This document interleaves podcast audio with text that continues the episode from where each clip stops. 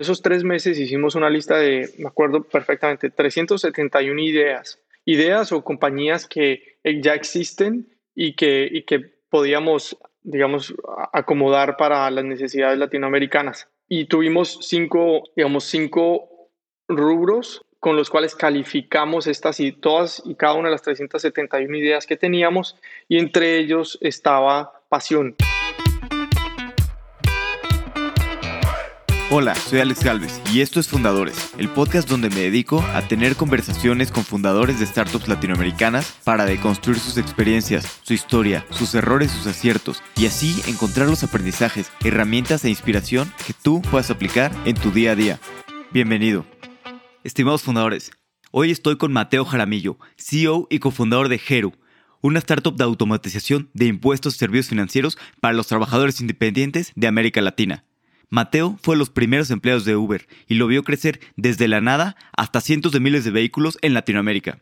Después se decidió emprender y fundó Quarty, un competidor de hoyo. Después de un tiempo se dieron cuenta que no era el problema que querían resolver y por eso decidieron pivotear. Hicieron una lista de 371 posibles ideas y se pusieron a trabajar. Dentro de esta lista estaba Heru, y su primer producto fueron unas casas de descanso para los gig economy workers, lo que les permitió hablar y conocer mejor a sus usuarios y así descubrir cuáles eran los problemas que tenían que resolver.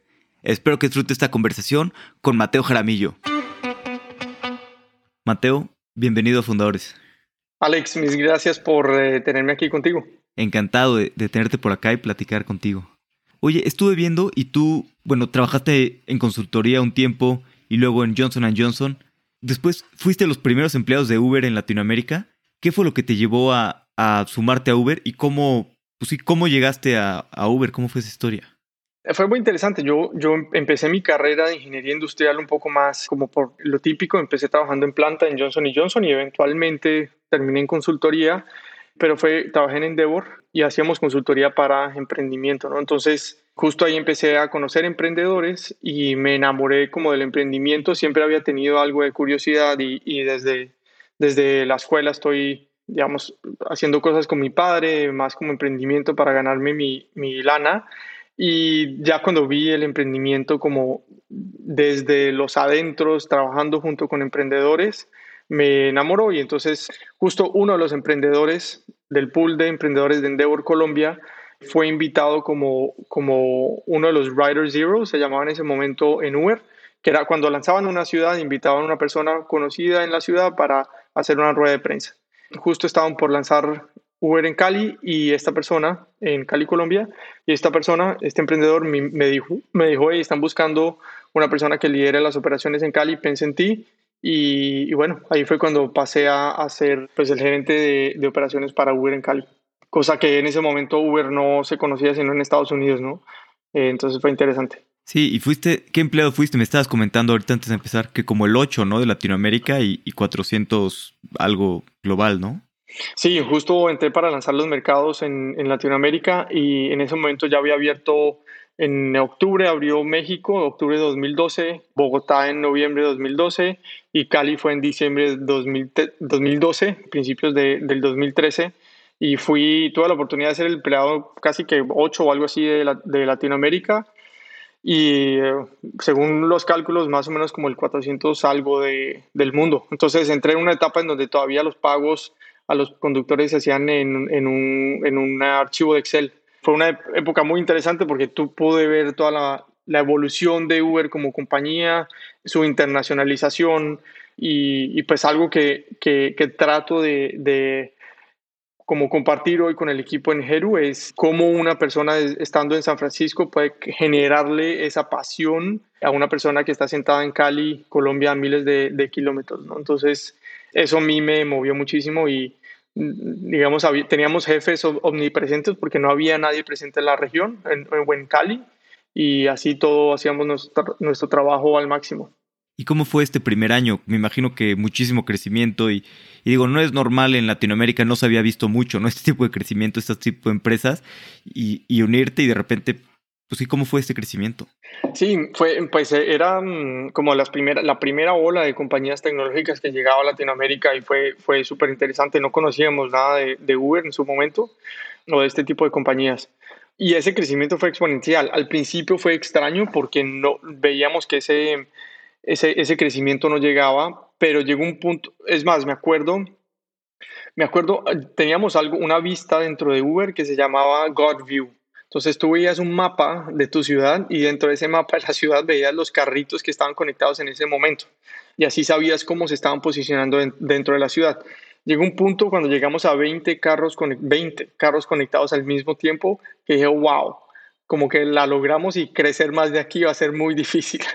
y ahorita, y después de dos años, llegamos a más de, más de 120 mil carros conectados y, o activos y, bueno, ahí es cuando te das cuenta que, que estábamos pensando en pequeño y, que compañías como Uber trajeron esa, como ese, ese esa mentalidad a Latinoamérica de hay que pensar en grande, las cosas se pueden lograr y, y, bueno, creo que hace parte un poco de todo lo que estamos viendo hoy en Latinoamérica en cuanto a, a la inversión y al tipo de compañías que estamos viendo, que me parece absolutamente genial. ¿Y qué te decía tu familia o qué pasaba por tu cabeza de repente ver que eran, no sé, 10 empleados y de repente ya somos 50, ya somos 100 y de repente pues decías, no, 120 mil coches en la calle, o sea, qué locura. Fue una locura, fue una locura porque, porque mm, creo que como muchos padres, tal vez en ese momento, pues hacer una carrera en una compañía y crecer en Johnson Johnson, sobre todo, como hacer carrera en Johnson Johnson, era, era lo máximo, ¿no? Y era, y era lo que ellos conocían, que era como el símbolo de ser exitoso. Y cuando les digo que me voy para Uber, dicen como, pero, ¿qué, o sea, ¿qué es Uber? Primero que todo, como así que, que la gente puede ahorita conducir su vehículo y ganar dinero? como así que una aplicación? Entonces fue un proceso, pues no, no, fue un proceso de convencerlos, pero, pero sí fue un proceso como de que estuvieran ok con, con que yo estaba haciendo esto. Pero fue, fue muy interesante cuando empezaron a ver la, la evolución de la compañía de, de, Uber y cuando empezaron a ver que sus amigos empezaban a hablar de Uber, cuando empezaron a ver que, que la gente empezaba a mencionar Uber y cuando decían que su hijo había sido quien había ayudado a lanzar Uber en, en Cali, pues claramente la historia se cambiaba y, y se sentían súper orgullosos. Pero fue, fue muy emocionante, fue muy emocionante porque, porque en Uber nosotros hacíamos, hacíamos todo, era un equipo de, éramos dos personas que crecimos la ciudad y entonces hacíamos driver onboarding, entonces entrevistamos a los conductores, les pedíamos sus documentos, les subíamos sus documentos, hacíamos el entrenamiento de cómo se deben comportar dentro de un viaje. Recordemos que estos eran, esto, estas personas eran, nunca habían conducido un vehículo, ¿no? E, en este sentido, como llevando a alguien más, en su mayoría. Entonces, pues hacíamos entrenamientos. Y, y después hacíamos todo lo otro, ¿no? Marketing, traer, la, demanda y la parametrización de todo.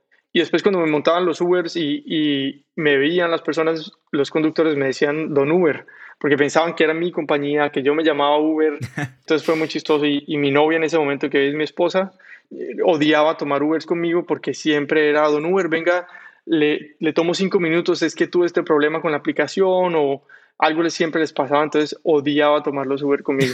Pero son esas, esas, esos recuerdos que, que de verdad, pues son súper emocionantes.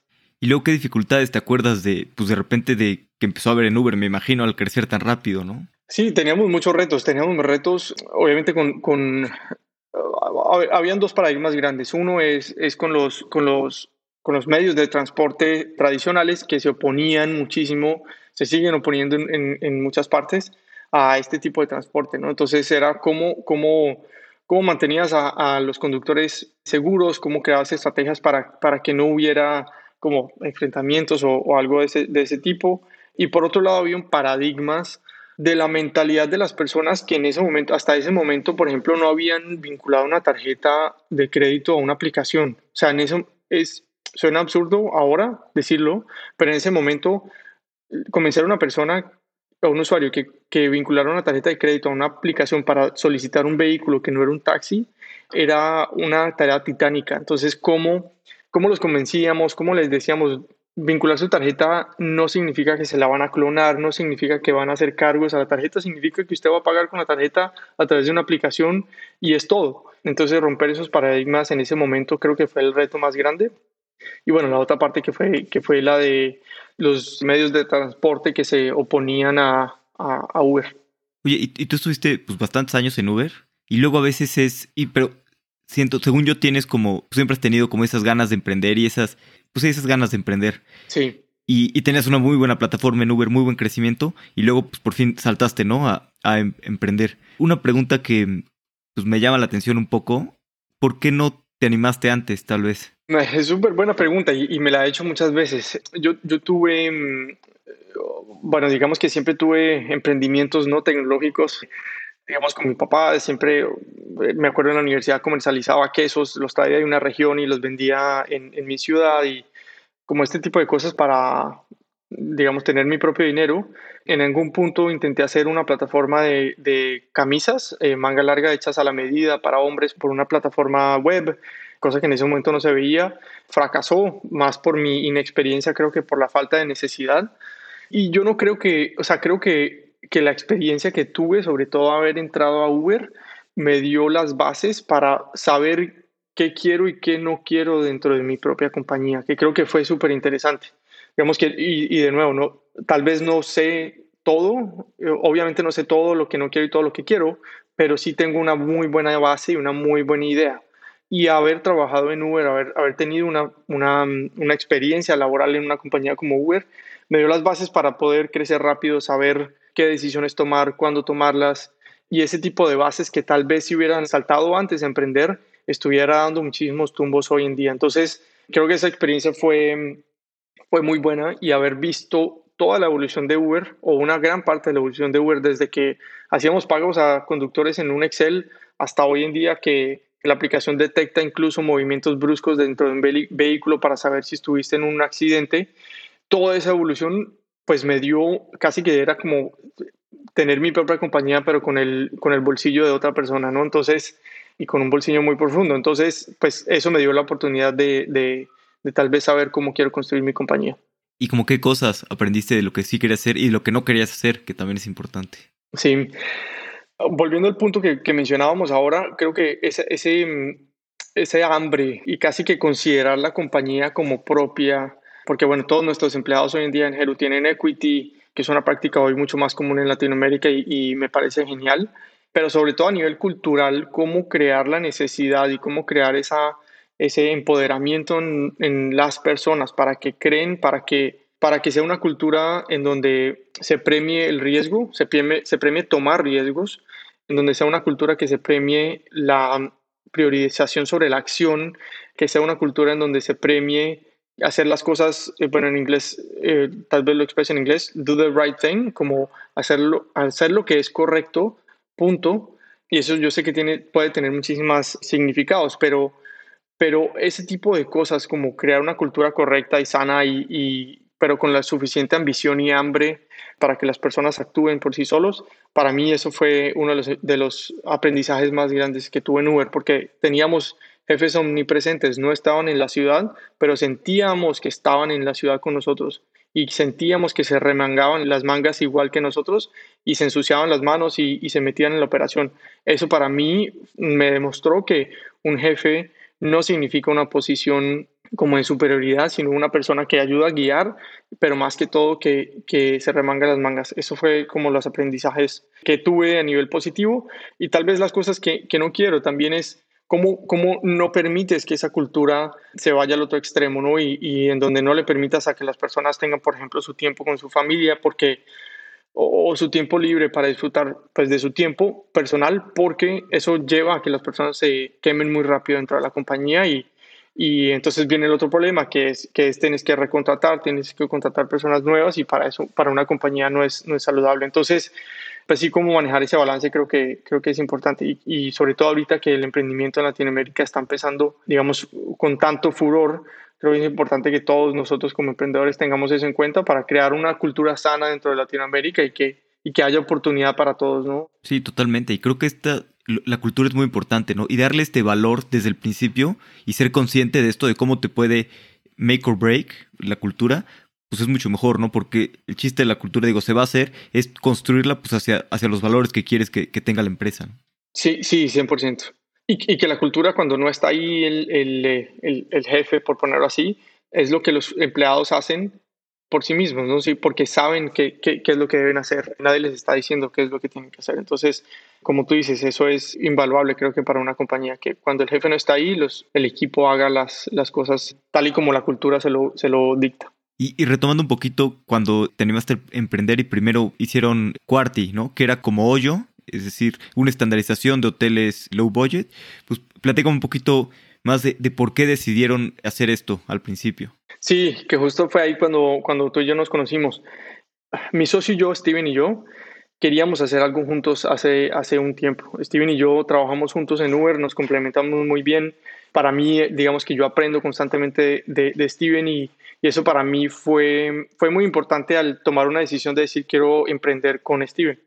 Y en ese momento vimos la necesidad, vimos que esta compañía Oyo Rooms en, en India estaba funcionando y dijimos, bueno, es un concepto interesante, es un concepto que operativamente se puede parecer mucho a lo que estamos haciendo ahora en Uber. Vimos la oportunidad y saltamos sobre ella. Y creo que fue la decisión correcta haber saltado sobre esa oportunidad, pero, pero rápidamente nos dimos cuenta que tal vez nuestro, sí se necesitaba una expertise o sí se necesita una expertise en temas de hospitalidad muy fino para escalar al ritmo que ese, que ese negocio necesitaba escalar. Tal vez lo podíamos escalar, digamos, aprendiendo en el camino, pero a largo plazo, pero se iba a demorar un poco más, ¿no? Entonces, fue la decisión correcta y Quarty fue un aprendizaje muy grande, fue una, fue una, una empresa fallida y pivoteamos a lo que hoy es Heru, pero creo que si no hubiéramos tomado esa decisión en ese momento, no estuviéramos haciendo lo que estamos haciendo hoy. ¿Y cómo se dieron cuenta también que era el momento de, pivotear y, hacer algo totalmente distinto y dejar de hacer lo que estaban haciendo? Pasamos a Y Combinator y estuvimos en Y Combinator tres meses y, em, digamos que dentro de cuarto incluso eh, intentamos diferentes modalidades. Finalmente terminamos haciendo lo que tú mencionabas, que era la estandarización de hoteles low budget. Y una vez empezamos a operar y habíamos levantado capital, en ese momento ingresó Oyo Rooms, nuestro, la compañía en la que nos habíamos inspirado al mercado mexicano. Y ellos tenían el, playbook, tenían el capital, que en ese negocio el capital es muy importante porque se necesita una inversión alta para la estandarización de los hoteles.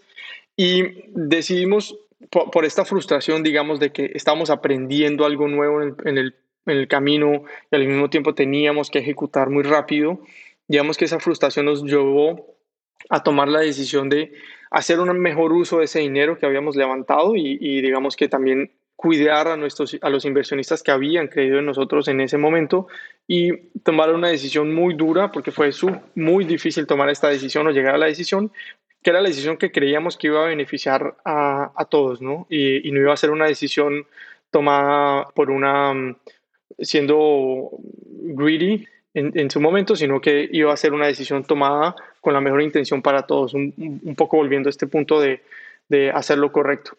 Y en ese momento llamamos a nuestros inversionistas, a todos y cada uno les dijimos, esta es la decisión que estamos tomando, queremos cerrar la compañía porque sabemos que competir contra este, esta compañía, Oyo Rooms, pues básicamente va a ser, vamos a malgastar el dinero porque nunca vamos a tener tanto capital como ellos, o por lo menos no en el, corto plazo. Y mm, digamos que fuimos muy afortunados también de contar con el apoyo de todos nuestros inversionistas. Todos nuestros inversionistas nos dieron un, eh, nos apoyaron y nos dijeron, perfecto, nosotros creemos en ustedes, no, no queremos la plata de vuelta, queremos que ustedes hagan algo con ese dinero. Entonces, justo fue, estuvimos tres meses, digamos, construyendo lo que hoy es Heru y ahí ya, digamos, hicimos esa, esa transición. Sí, y también, bueno, algo que me acuerdo que una vez me platicaste, no sé si, si te acuerdes, hablabas mucho también de, de la pasión, que estaban construyendo pues este cuarti, el competidor de hoyo, pero pues que tampoco se sentían tan apasionados por, por el problema. Y ya cuando estuvieron viendo a qué pivotear, hicieron pues la lista, ¿no? De, de, cosas de posibles, pues también tomaron mucho en cuenta esto, ¿no? La pasión, que fuera un problema que realmente les apasionara. Sí, súper buen punto. Y como estábamos aprendiendo en el proceso de hospitalidad, como no nos habíamos dado cuenta que en verdad no estábamos apasionados por lo que estábamos, por lo que estábamos haciendo en ese momento. Y por eso también digamos que la toma de decisión fue, fue un poco más fácil en ese sentido, aunque no fue fácil, pero, pero eso nos empujó un poco a, a, a, tomar la decisión. Y cuando hicimos, en esos tres meses, hicimos una lista de, me acuerdo perfectamente, 371 ideas, ideas o compañías que ya existen y que, y que podíamos, digamos, acomodar para las necesidades latinoamericanas. Y tuvimos cinco, digamos, cinco rubros con los cuales calificamos estas y todas y cada una de las 371 ideas que teníamos y entre ellos estaba pasión. qué tanto nos apasiona lo que, eh, digamos, esto, ¿no? Entonces, qué tanto nos apasiona la industria de la comida, qué tanto nos apasiona esta otra industria.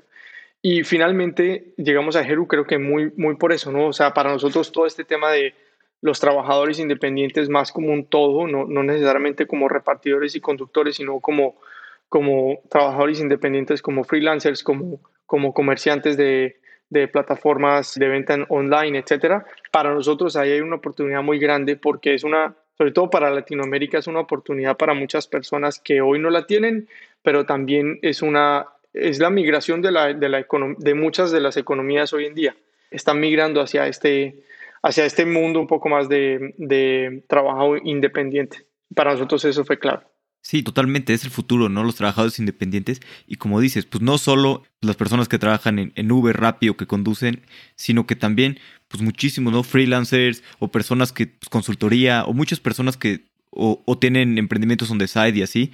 Yo creo que la tendencia es cada vez eso, ¿no? Que te permita flexibilidad de trabajo y ganar de acuerdo a tus, tiempos, ¿no? Quieres ganar más, pues trabajas más y, y quieres pues, pasar más tiempo con la familia o lo que sea, pues puedes ir, adecuando, ¿no? Y creo que esto está dando muchísimo en todo el mundo.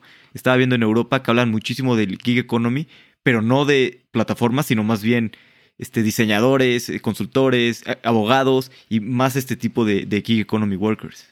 Y es, es, es muy buen punto el que tocas, porque digamos que el beneficio va en ambos sentidos. El beneficio va para la persona quien presta el servicio y tiene la flexibilidad para, para manejar el tiempo como, como la persona quiere, pero para la compañía creemos que la pandemia exacerbó esa necesidad porque las compañías tienen, muchas compañías tienen infraestructuras de personal demasiado pesadas y reaccionar en tiempos difíciles como en una pandemia o tal vez digamos una, una crisis económica es muy costoso porque no tienen la flexibilidad para reaccionar a nivel de headcount.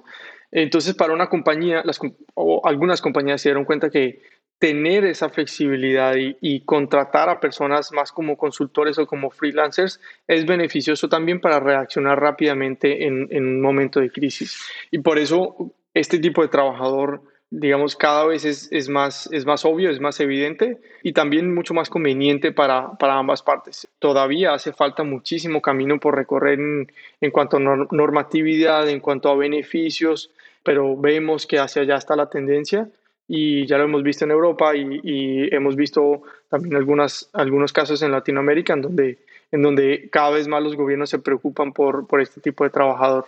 Sí, y hablando un poquito cuando decidieron fundar Heru, ¿cómo fue? O sea, vieron la lista de ideas, ok, ya decidieron una y era más como en la industria así o como que hicieron un MVP específico y de ahí empezaron a ver cuál era la, necesidad. O sea, ¿cuál fue el primer paso ya que habían decidido?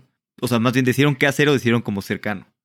Sí, fue, es muy interesante como, el proceso porque nos tomamos el tiempo de hacer algo que de verdad nos apasionaba, pero, pero también que, que tenía una oportunidad grande. Y justo en ese momento habíamos hablado o en el proceso de, de Cuarte habíamos hablado con un fondo de capital, Mountain Nazca, que está basado en México, y e hicimos muy buen clic. Ellos nos dijeron que no a la idea de Quarty, pero hicimos muy buen clic y fue, un, fue, fue uno de los únicos fondos que en ese momento nos invitó a sus oficinas para darnos el feedback. Y para nosotros eso fue, fue muy importante porque se tomaron, no iban a invertir en nosotros, no tenían nada que perder, pero así todos se, se tomaron el tiempo de explicarnos por qué no habían pasado y además lo hicieron en persona. Y para nosotros, nosotros significó mucho. Entonces, en ese momento, cuando estábamos pivoteando, teníamos las 371 ideas, hicimos con este ejercicio de evaluación de cinco rubros, seleccionamos 20 y después de, esa, de esas 20 seleccionamos 5. En ese proceso hablamos con Monte Nazca y les dijimos, Monte Nazca, tenemos, tenemos dinero que, que pues, inversionistas metieron en nosotros, ya hablamos con ellos, estamos en el proceso de, pivotear la idea. Queremos acercarnos con ustedes para ver a ustedes qué les interesa y en qué estarían dispuestos a invertir. Y mm, empezamos a trabajar estas cinco ideas, hicimos, por eso nos tomamos tres meses, porque hicimos estudios de mercado de, estas tres, de esas cinco ideas, hicimos presentación, hablamos con, con personas a las cuales, digamos, el problema los impactaba y finalmente presentamos tres pitches, digamos, a Mountain Nazca y de esos tres, todos coincidimos en que Jeru o la oportunidad dentro del mundo de trabajadores independientes es la más evidente y la más, la más grande, digamos. ¿Cuáles eran los otros dos? Era mm, algo que ahorita está muy interesante, que es dark warehouses, o sea, cómo, cómo fragmentar las, los warehouses y traerlos más cerca del usuario final. Esa era una. Y la otra, se me olvidó la otra. Bueno, la tengo como tarea. Era, entonces, Heru era la, oportunidad más evidente y más clara y, la, que, la que todos coincidimos, incluido Mountain Nazca, y entonces Mountain Nazca en, en enero o en febrero de ese siguiente año, eh, esto ya era diciembre, en, en febrero de este, del siguiente año decidió invertir el primer cheque de un fondo de capital en Heru.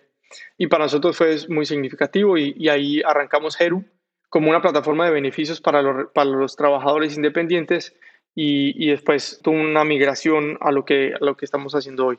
Pero ese, ese proceso de llegar hasta a, esta idea final fue, fue muy, muy, muy interesante y sobre todo muy enriquecedor. Súper interesante el proceso y también muy interesante que hayan pues, compartido ¿no? y, y, ayuda, y se hayan apoyado con, con Mountain Nazca, que aunque ahorita que lo dices pues es muy obvio y es muy evidente, pues no sé, ¿no? Tal vez algunos emprendedores, eh, pues no sé, no, no le dirían a un fondo, ¿no? Oye, estoy pensando en cambiar totalmente lo que estoy haciendo o cuando pues al revés, ¿no? Te, va a ayudar a, encontrar un, pues, una mejor industria, ¿no? Que pueda ser eh, atractiva. Y nosotros, eh, una de las cosas que, que nosotros siempre hemos cuidado es, es, nuestra transparencia y para nosotros precisamente estos, estos primeros inversionistas para nosotros han sido muy, muy importantes porque hemos sido muy transparentes y, y queremos seguir siéndolo. Y para nosotros, quien, digamos, quien, quien creyó en nosotros incluso con ese nivel de transparencia, es muy valioso porque no queremos esconder cosas, queremos hablar con la verdad, porque en, algún momento vamos a tener que apoyarnos en nuestros inversionistas o en nuestros aliados y si no hablamos con la verdad, pues van a perder confianza en nosotros. Entonces, sí, para nosotros que Mountain Nazca se haya, se haya sumado en ese momento fue muy valioso. Y después vinieron otros inversionistas que, que también eh, creyeron en nosotros, justo con incluido ese nivel de transparencia. ¿Y después cuál fue el primer MVP que hicieron para pues, esta plataforma de beneficios? Construimos la plataforma como, digamos, como tal.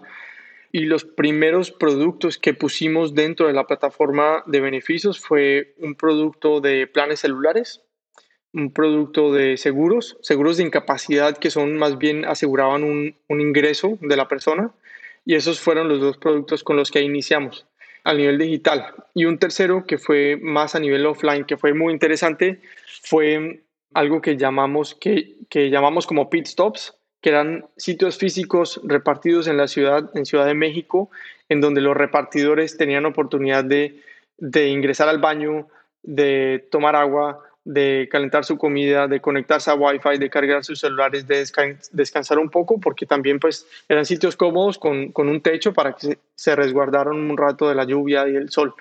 Esto nació como necesidad incluso de una necesidad que dentro de Uber habíamos visto. En algún momento en Uber hicimos una, una encuesta a mujeres para entender por qué no más mujeres se unían a la plataforma. Eh, y hay muchas razones. Una de las, más, obvias, obviamente, es el tema de seguridad, pero casi que la segunda, menos obvia, era la dificultad de encontrar un baño. Y eso para nosotros significó muchísimo. Y cómo, ponemos, cómo poner estos sitios físicos con comodidades para todo tipo de persona, para nosotros fue, fue muy importante y gran parte del inicio de Jeru y el éxito de Hero en el inicio fue esto, cómo, cómo creamos ese, esa comunidad y ese, ese acercamiento con, los, con nuestros usuarios finales a través de estos sitios físicos. Hoy en día no hacen parte del portafolio de Heru porque escalarlos es, es, eh, es muy difícil, pero fueron parte importante del inicio. Y, también te sirve muy bien, ¿no? Para hablar con los usuarios y entender mucho mejor eh, pues, sus necesidades, ¿no? Y, y, generar esta confianza también con, con los usuarios. Eso fue crucial, o sea, para nosotros poder acercarnos a hablar con nuestros, con nuestros usuarios, entender sus necesidades. Por, así fue que nació lo que, lo que hacemos hoy en Geru, que es, que es toda la parte fiscal. Si no hubiéramos tenido ese espacio en donde habláramos con nuestros usuarios y nos acercáramos a ellos y, y digamos, más que hablar, estuviéramos abiertos de, de oídos porque, porque hay que escuchar lo que no es tan evidente y solamente se logra interactuando mucho con, nuestros, con los usuarios, es, así fue que, nació la necesidad para construir lo que hacemos hoy en Hero.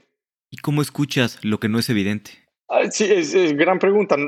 Digamos que tal vez uno de los ejercicios que hicimos mucho fue, fue hablar y, y, platicar con nuestros usuarios físicamente. Íbamos, no construíamos un espacio oficial, digamos como una mesa redonda, sino que íbamos a nuestras jerucasas, los sitios físicos, y nos sentábamos, y nos sentábamos a trabajar ahí, nos sentábamos a escuchar a nuestros usuarios y nos, a escucharlos entre ellos, pero también a, a, platicar con ellos y, y, y, a, y, a, generar esas preguntas que tal vez suscitaran esas, esas respuestas, sin, sin, guía, sin ser guiadas necesariamente, pero pero después de juntar muchas conversaciones y de, y de escuchar muchas conversaciones, incluso de diferentes, con diferentes miembros del equipo, porque no queríamos estar sesgados solamente Steven y yo a esas conversaciones para necesariamente escuchar lo que queríamos escuchar.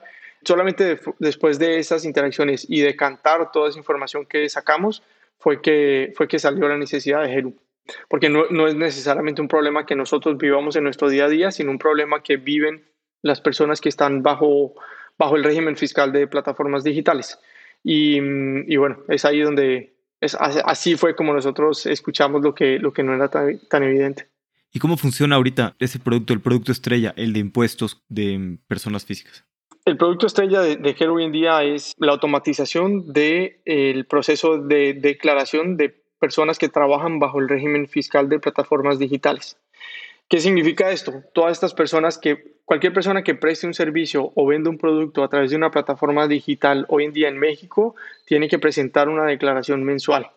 Y esa declaración mensual tiene muchos componentes que, que digamos, son difíciles de, de, de hacer cada mes y de hacer de forma manual. Y tienen sus estrategias. Lo bueno es que la tecnología nos ayuda a automatizar y hacer en, digamos, en volumen estos procesos. Por ejemplo, uno de los ejemplos es que nuestra tecnología detecta más de 4.000 rubros deducibles de diferentes tipos de trabajadores dentro del régimen de plataformas digitales y hace la deducción de forma automática, cosa que digamos un, un, contador pues se puede demorar un tiempo y no puede hacerlo en masa.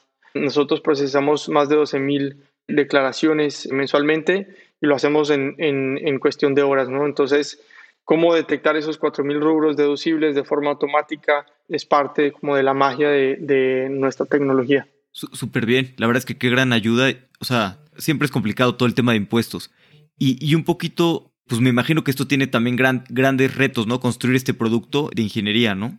Sí, compañías que son, que son em, product driven o jalonadas por producto, siempre tienen ese reto, ese, ese reto tecnológico, porque es algo en nuestro caso es algo que no se ha hecho anteriormente, por lo menos no en, la región, y es cómo solucionas temas de, impuestos de forma masiva, pero también siendo lo precisos para hacer una estrategia fiscal correcta.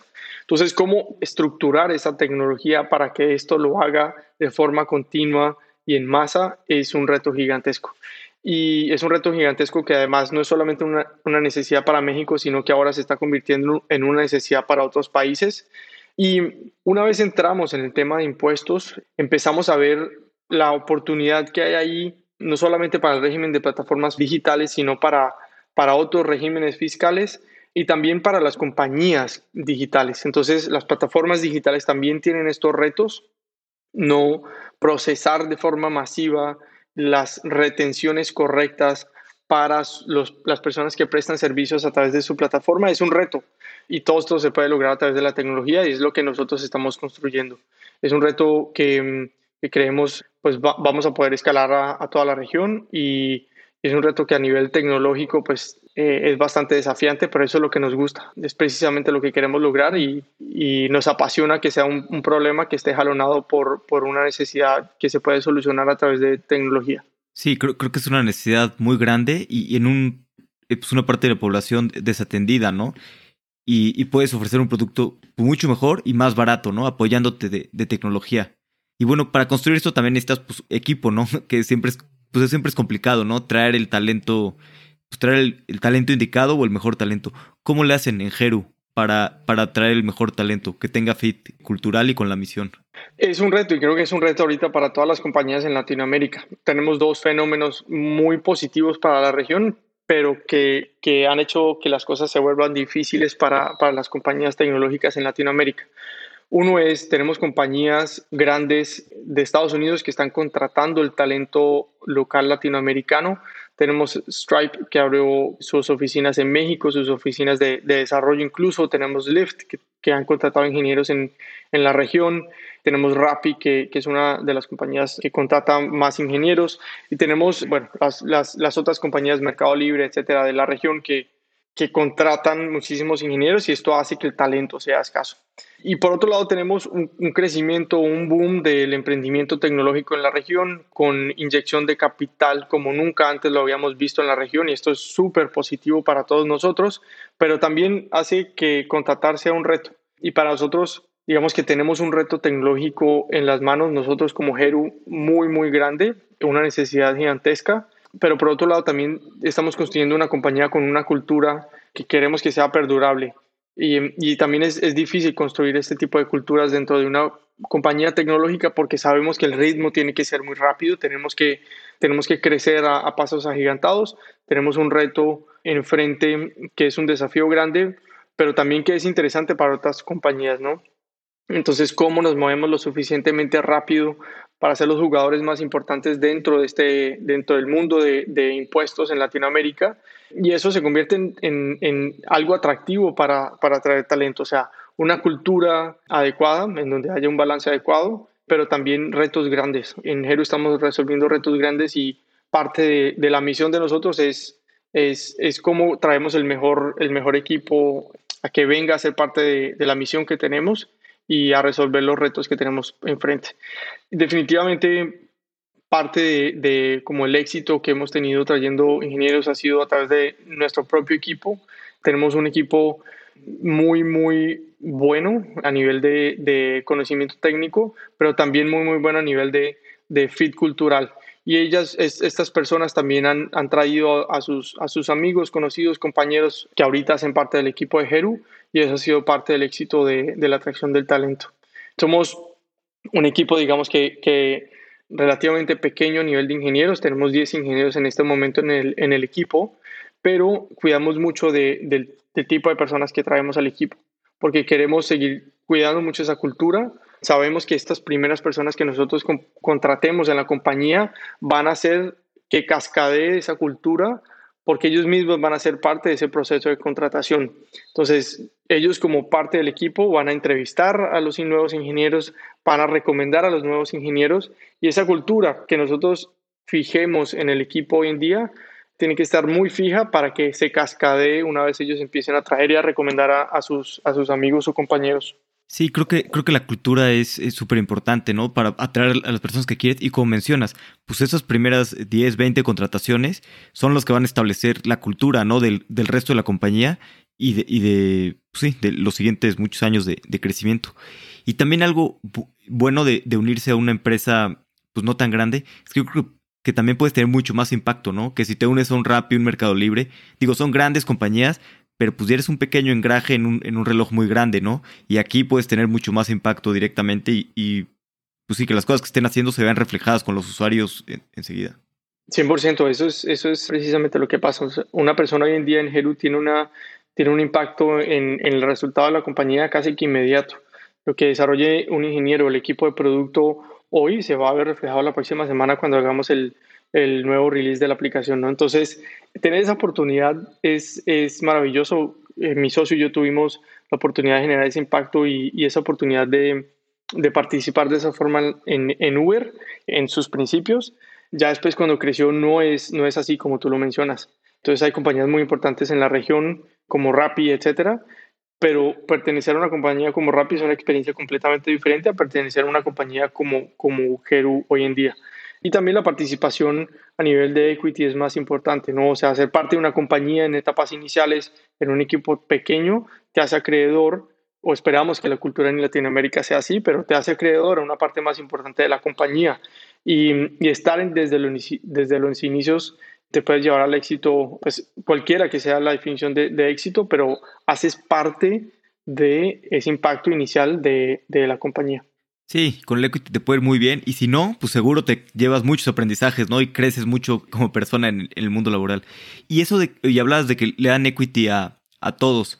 Me imagino que pues, también se fueron impactados por Uber, ¿no? Que les daban eh, equity y eso se, pues, se refleja mucho en la cultura que quieren construir. ¿Cómo has visto tú esta parte en Latinoamérica? Veo que ya es cada vez más normal, pero pues todavía no es tan normal como en Estados Unidos. Es cada vez más normal y, eso es muy positivo para todos nosotros. Lo que tal vez hace falta un poco más desde el, desde el punto de vista, de nuevo, de impuestos y desde el punto de vista de, emprendedores es, o de empleados en, en startups es cómo entendemos esto, cómo nos impacta en un futuro a nivel de impuestos, pero también cómo entendemos cómo nos motiva, porque ingresar hoy a, a Heru te da, te da equity, pero es entender ese equity, cómo se traduce en el tiempo cómo se traduce en el evento de un exit, cómo se, se traduce en el evento de un IPO. Y ya estamos viendo más IPOs. En, los últimos, en el último año creo que hubo siete, siete IPOs de, bueno, empresas tecnológicas latinoamericanas eh, en las bolsas de Estados Unidos. Entonces, esto es que es un evento cada vez más frecuente y esto también va a hacer que cada vez más hayan adquisiciones de, de compañías en Latinoamérica y eso también es un evento de, de liquidez muy interesante para el empleado pero es muy importante que nosotros dentro de esa cultura no solamente hagamos acreedores a los empleados de equity, sino que también ayudemos a entender pues cómo nos impacta a nivel de impuestos para, para que nos preparemos para eso, pero también es cómo nos impacta a nivel de liquidez en un futuro y que eso haga parte de la motivación. Y, y yo sí invito a, las personas que están interesados en unirse a plataforma, a compañías de tecnología o startups en Latinoamérica a que le vean más valor ese equity, porque ese equity es muy importante y se puede convertir en un evento de liquidez importante en el futuro. Sí, sí, tiene mucho valor que a veces todavía no, no se ve en Latinoamérica o no se entiende todavía, ¿no? La profundidad. No, no, no, no, definitivamente no, y, pero es parte importante de la, cómo cambiamos esa cultura de emprendimiento en Latinoamérica. ¿Y qué retos vienen ahora para Jeru? ¿Qué retos se enfrentan en, el siguiente pues, año, año y medio?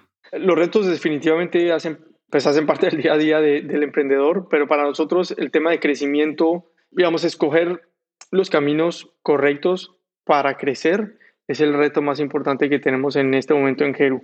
Y somos afortunados porque no se trata de el reto de por dónde vamos a crecer, sino por dónde vamos a crecer más. Entonces tenemos oportunidades de crecer, tenemos productos que B2C que impactan directamente al consumidor, que son nuestros productos de, de impuestos, tenemos más de un producto de impuestos, tenemos productos de facturación. Y este tipo de productos son productos que son muy sticky, es decir, que generan una necesidad real en la persona porque nuestros usuarios tienen que presentar una declaración todos los meses. Si nosotros les ayudamos a simplificar esa declaración y además los hacemos, lo hacemos por un costo de menos de la mitad de lo que le cobra hoy en día un contador, pues es, es digamos, una decisión muy fácil de tomar. Pero encima de eso es cómo, cómo aprovechamos ese stickiness de, de, en el buen sentido de la palabra, cómo aprovechamos ese stickiness de nuestro producto para construir productos financieros que le generen aún más beneficios a las personas. Te pongo un ejemplo muy claro. Entonces, como por ejemplo una persona hoy en día un conductor a final del mes le toca pagar una declaración, pero no necesariamente tiene el dinero de bolsillo para hacerlo, pero la persona tiene la mayor intención de ponerse al día en sus impuestos. Que nosotros podamos financiar ese tipo de, oportunidades es, digamos, una, una, forma de crecer y una de las formas eh, que tenemos de crecer y que tenemos que, que empezar a solucionar rápido. Entonces hay, hay formas de crecer, digamos, a nivel vertical, pero a nivel horizontal también. Hoy en día estamos solucionando, tenemos un paquete de soluciones para nuestro público dentro de plataformas digitales, pero también hay otros, otras personas con necesidades muy parecidas, incluso mayores, en otros regímenes fiscales, en regímenes fiscales incluso de sueldos y salarios, regímenes fiscales como renta, etcétera, etcétera, o el régimen de confianza, que es un régimen nuevo que se viene, en donde engloba un poco a todos los los freelancers, etcétera. Pero entonces, ¿cómo crecemos a nivel horizontal ahí? Entonces, yo creo que esos son los retos más importantes, es cómo tomar las decisiones correctas para ir por el camino adecuado. Buenísimo, totalmente. Y qué interesante que mencionas el régimen de confianza. No bueno, obviamente me imagino que estás enterado, no sabía qué tanto tocarlo. ¿Cómo lo ves ahora? ¿No los deja un poco sin, pues si se simplifica mucho esa parte, pues no los deja ustedes sin chamba, digámoslo así? Es, es buen punto y precisamente creo, creo que lo contrario va a pasar porque va a facilitar la presentación de declaración a más personas, es decir, más personas van a poder profesionalizar su trabajo Y aunque el SAT está haciendo muy buen esfuerzo como por, por facilitar esto, siempre, van a existir la, siempre va a existir la necesidad de cómo me apoyo en la tecnología para hacer mi presentación de, de, de declaraciones lo más eficiente posible. Es decir, cómo pago lo justo. Y nosotros tenemos la tecnología para leer la, la cantidad de rubros que sea necesario dentro del trabajo específico que haga cada, cada persona dentro del régimen fiscal para hacer eficiencias fiscales o para pagar lo justo, digamos. Entonces, dentro del régimen de plataformas digitales hay diferentes tipos de trabajador. Hay un repartidor, hay un conductor, hay un freelancer, hay una, un comerciante en plataformas como Mercado Libre, Canasta Rosa, etcétera. Y cada uno de esos tiene oportunidad de deducirse a rubros diferentes. Entonces, cómo nuestra tecnología detecta esos rubros, incluso hay unos que tienen una combinación de estos rubros o una combinación de estos tipos de trabajo. Entonces, cómo nuestra tecnología detecta esa combinación de tipos de trabajo y hace las deducciones correctas de forma precisa en tiempo récord para que busquemos esas eficiencias. Entonces, entre más personas hayan profesionalizadas, mucho mejor para, para nuestra tecnología. Buenísimo. Totalmente, no, no lo había pensado de esa manera, pero ahora que lo dices, hace mucho sentido. Y además, pues das un precio tan bueno y, más personas tienen que declarar y, no, no es una carga, sino que al contrario, les ayudas a declarar mejor y, deducir más cosas, ¿no? De acuerdo, sí. Y, nuestros precios son, son, digamos, infinitamente más baratos que, que lo de un contador y, pues obviamente esa es, esa es la maravilla de la tecnología, cómo nos apoyamos en la tecnología para hacer estos, estas cosas escalables. De acuerdo. Pues vamos a pasar a la última parte, que es la serie de preguntas de reflexión. Perfecto. ¿Cuál es el libro que más has recomendado? Bueno, yo no leo muchos libros de ficción o historia. La verdad me gustan los libros que son, que son más accionables en mi día a día. Creo que, es, que trato de buscar eficiencias en mi día a día. Y un, un libro que, que, he leído ya un par de veces, pero que recomiendo mucho, es, es uno que se llama How, How to Win Friends and Influence People, de Dale Carnegie y digamos que la recomendación es leerlo cada tres años. Es un libro que, que, que mm, te ayuda a ser mejor persona, pero también a entender las personas que están a tu alrededor. Y eso como emprendedor es, es crucial porque estás, eh, estás manejando un equipo y estás interactuando con, con, muchas personas en tu día a día. Entonces, cómo ser mejor persona ante las otras personas es muy importante también, pero también saber cómo leer a las otras personas es, es crucial. Entonces, ese es un libro que recomiendo mucho.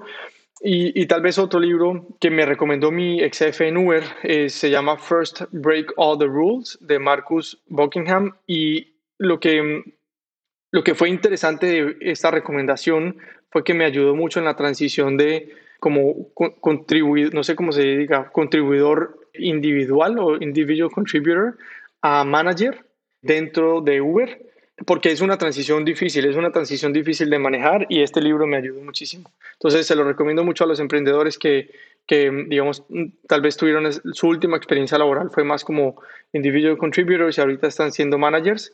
Ese libro fue, fue para mí, me abrió los ojos a muchas cosas o muchos errores que yo estaba cometiendo. Buenísimo, ese no, no lo ubicaba, lo voy, a, lo voy a leer. ¿Qué es algo que creías muy profundamente hace 10 años que ya no crees que sea verdad? Bueno, tal, tal vez voy a voltear la, la, pregunta si me permites. O sea, algo que, que tal vez creo profundamente que no muchas personas creen o que no es, no es popularmente, que no es popular, es, em, yo creo que, que, tenemos que ser muy eficientes a nivel de, de cómo consumimos nuestros productos y cómo los cosechamos, sembramos, etcétera. Y creo que productos que están modificados genéticamente son positivos para la humanidad porque usamos eh, menos agua, menos terreno y, cosechamos verduras más grandes. Entonces creo que, que, y alimentamos a más personas y creo que tenemos que cuidar mucho nuestro, pues la verdad, nuestro medio ambiente y nuestro mundo y, y esto es una de las formas de hacerlo. Entonces creo que eso es una de las cosas que yo creo que no mucha gente cree que es positiva. Buenísimo. ¿Qué creencia o hábito has cambiado en los últimos cinco años que ha mejorado drásticamente tu vida? Em, eh, creo que el deporte siempre ha sido algo que me ha acompañado y, no he cambiado eso. Eh, siempre me ha acompañado en, mi vida, pero creo que algo que he cambiado en frente al deporte es cómo priorizo el deporte por encima de otras cosas. Y es difícil, sobre todo, bueno, como empleado y como emprendedor, es muy difícil tú priorizar el deporte por encima de, otras cosas, pero para mí eso ha sido crucial en digamos, reducir los niveles de ansiedad y cómo estar mejor preparado para el día. Para mí, levantarme temprano, hacer deporte, es parte de la rutina y de lo que he cambiado, que ha mejorado sustancialmente mi vida. Sí, sí, creo que el deporte es importante y a veces eh, nos perdemos, ¿no? Si no le das la prioridad y lo empiezas a, a pasar para atrás en la lista y, y sí, lo empiezas a olvidar. ¿Hay algún punto de inflexión que haya cambiado la forma en la que piensas? Creo que, creo que la niñez, todos nosotros nos influencia más de lo que nosotros pensamos y somos, somos conscientes. Y para mí, haber crecido en, en escuchado en estos días a alguien decir que la crisis, las crisis económicas, creo que fue a Nicolás casi de, de Kasek, decía como a nosotros en los latinoamericanos nos dieron crisis económica de desayuno toda nuestra vida. Entonces, eso creo que nos ha, nos ha nos, nos, ha influenciado más de lo que nosotros creemos y para mí, por eso digamos que siempre intenté crear algo, siempre traté de, tener mi propio dinero, porque, porque vi a mis padres trabajar muchísimo, sufrir en las crisis económicas y eso me, me, me, formó como individuo, pero creo que lo que, siempre, lo que siempre prevalecía en esas crisis económicas es que mis padres siempre me enseñaron a, hacer lo que es correcto. Y por eso para mí hace parte muy importante hoy de de la cultura de Jeru. Entonces, sí, creo que eso, ¿no? O sea, como las diferentes crisis económicas me formaron y hoy hacen parte muy importante como de cómo pienso y, mi forma de, de, ver las cosas. Mateo, ¿qué fundador de Latinoamérica admiras? Wow, y admiro muchísimos. La verdad es que para mí Latinoamérica se ha convertido en, en, eh, en un semillero de personas que, que son resilientes y, y, grandes ejemplos de emprendedores. Creo que están los fundadores de Mercado Libre, Marcos Galperín, Hernán Casada, Nicolás Ecasi, que nos enseñaron o fueron los precursores casi de, de muchas de las cosas que vemos hoy en Latinoamérica. Y ahora ellos mismos se están devolviendo a la región, pero también están casos como los de Simón Borrero, Sebastián Mejía de Rappi, que nos han puesto a nosotros como región en el ojo de los inversionistas nuevamente y eso ha hecho mucho, ha tenido un impacto muy positivo en la región. Y, bueno, si, si, me permites, por último, admiro mucho a los emprendedores que se preocupan más por hacer, más que, más que necesariamente figurar, ¿no? Y para mí eso es muy importante y tengo ejemplos de personas que admiro como Martin Schrimpf y José Vélez que crearon pagos online que hoy se llama Payu. Entonces son emprendedores que, que, se han preocupado por hacer cosas fundamentalmente muy importantes en la región, pero que no necesariamente todo el mundo escucha en el día a día. Entonces, eh, ese es como el tipo de emprendedor que, que admiro mucho. Sí, totalmente. Mateo, si hay personas que quieran colaborar con Jeru o que quieran aplicar, ¿dónde podemos contactarte a ti o, o a Jeru, a tu equipo? Excelente. Sí, no, estamos buscando talento, gente que se quiera unir a, a personas que se quieran unir a a resolver este gran reto del tema de impuestos en Latinoamérica, aunque no es muy sexy, es un reto muy grande y que en Latinoamérica lo necesitamos. Estamos muy atrasados en temas de eficiencias fiscales eh, o cómo apoyarnos en la tecnología para hacer el tema de impuestos más fácil. Y si tienen eh, el interés conocer más de, conocer más de Heru, me pueden escribir directamente a mateo arroba Heru, H -E -R -U, guion al medio app.com. Mateo arroba heruapp.com y más que feliz de platicar y de, y de, bueno, ojalá que se puedan unir al equipo.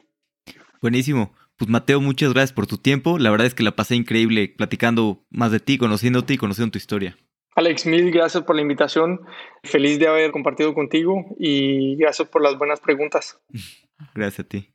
Ya nos veremos en el futuro, probablemente en unos años, ya que sean un monstruo. Espero que sí.